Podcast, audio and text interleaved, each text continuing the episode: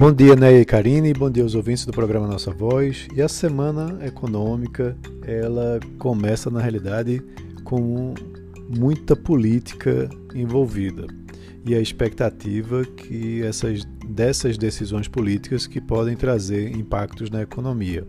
A gente teve na semana passada uma semana bastante positiva no mercado brasileiro, com alta da bolsa e forte queda do dólar, e temos também é, alguns indicadores que pretendem agitar essa semana, tanto aqui no Brasil como lá fora.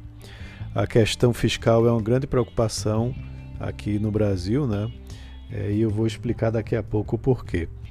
É, temos uma eleição né, que está sendo montada aí da Câmara dos Deputados e do Senado, né, onde o governo lançou o deputado Arthur Lira e talvez Rodrigo Maia saia com algum candidato é, para fazer oposição. Já lá no Senado, a gente também tem é, o surgimento de algumas é, candidaturas, inclusive o Davi Alcolumbre deve apoiar algum nome né, fora aí do, do, do MDB que pode também gerar alguma disputa na casa.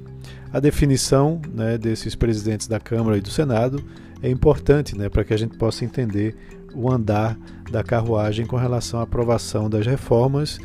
E ainda esse ano, antes da eleição, temos algo muito importante, que é a discussão e aprovação da LDO, né, da Lei de Diretrizes Orçamentárias para 2021. Essa lei já deveria ter sido aprovada né, até 17 de julho e ainda não aconteceu. Se não for feita a aprovação esse ano, na virada do ano, a gente pode ter um shutdown, né, uma paralisação do governo. Tá? Isso é muito ruim. Ah, então há uma expectativa para que o texto seja aprovado a tempo, né, apesar de que tem ainda muita discussão pela frente. Também o STF né, vai julgar duas ações importantes sobre a obrigatoriedade da vacinação contra a Covid. Né, é, se os estados vão poder obrigar, né, ou se, e a outra ação, se a imunização compulsória é declarada inconstitucional ou não. Nos indicadores, já hoje, né, a gente vai ter o Índice de Atividade Econômica do Banco Central, o IBCBR, né, que vai ser divulgado, referente né, ao mês anterior e é considerado uma prévia do PIB, Tá? É bastante acompanhado, principalmente nesse momento de recuperação da economia. É, temos na terça-feira a divulgação é, da ata da última reunião do Comitê de Política Monetária, do COPOM, que manteve a Selic em 2%, mas há uma grande expectativa do conteúdo dessa ata para saber se o Forward Guidance vai acabar em breve.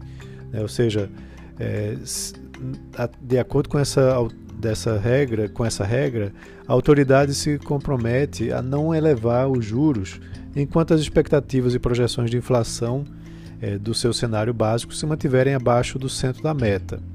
Só que aí, como a gente teve a inflação acumulada passando do centro da meta, pode ser que isso seja abandonado e a gente possa ter aumento na taxa de juros em breve. Também na terça-feira sai o IGP-10, né, que é o Índice Geral de Preços 10, medido pela FGV, né, e que registra a inflação de preços das matérias-primas agrícolas, industriais, também de bens e serviços finais.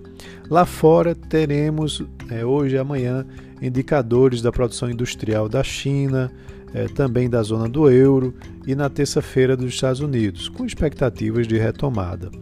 Mas o grande destaque do calendário externo vai ser na quarta-feira com a reunião do FONC, né, que é o Comitê Federal do Mercado Aberto, lá dos Estados Unidos, onde provavelmente deve haver uma manutenção da taxa de juros lá dos Estados Unidos, mas claro, eh, os investidores e analistas ficam sempre atentos ao comunicado né, do Banco Central dos Estados Unidos, o Fed, eh, sobre sinalizações com relação aos próximos passos da autoridade monetária nesse cenário de recuperação econômica. Então a semana promete bastante agitada e vamos aguardar o desenrolar dela.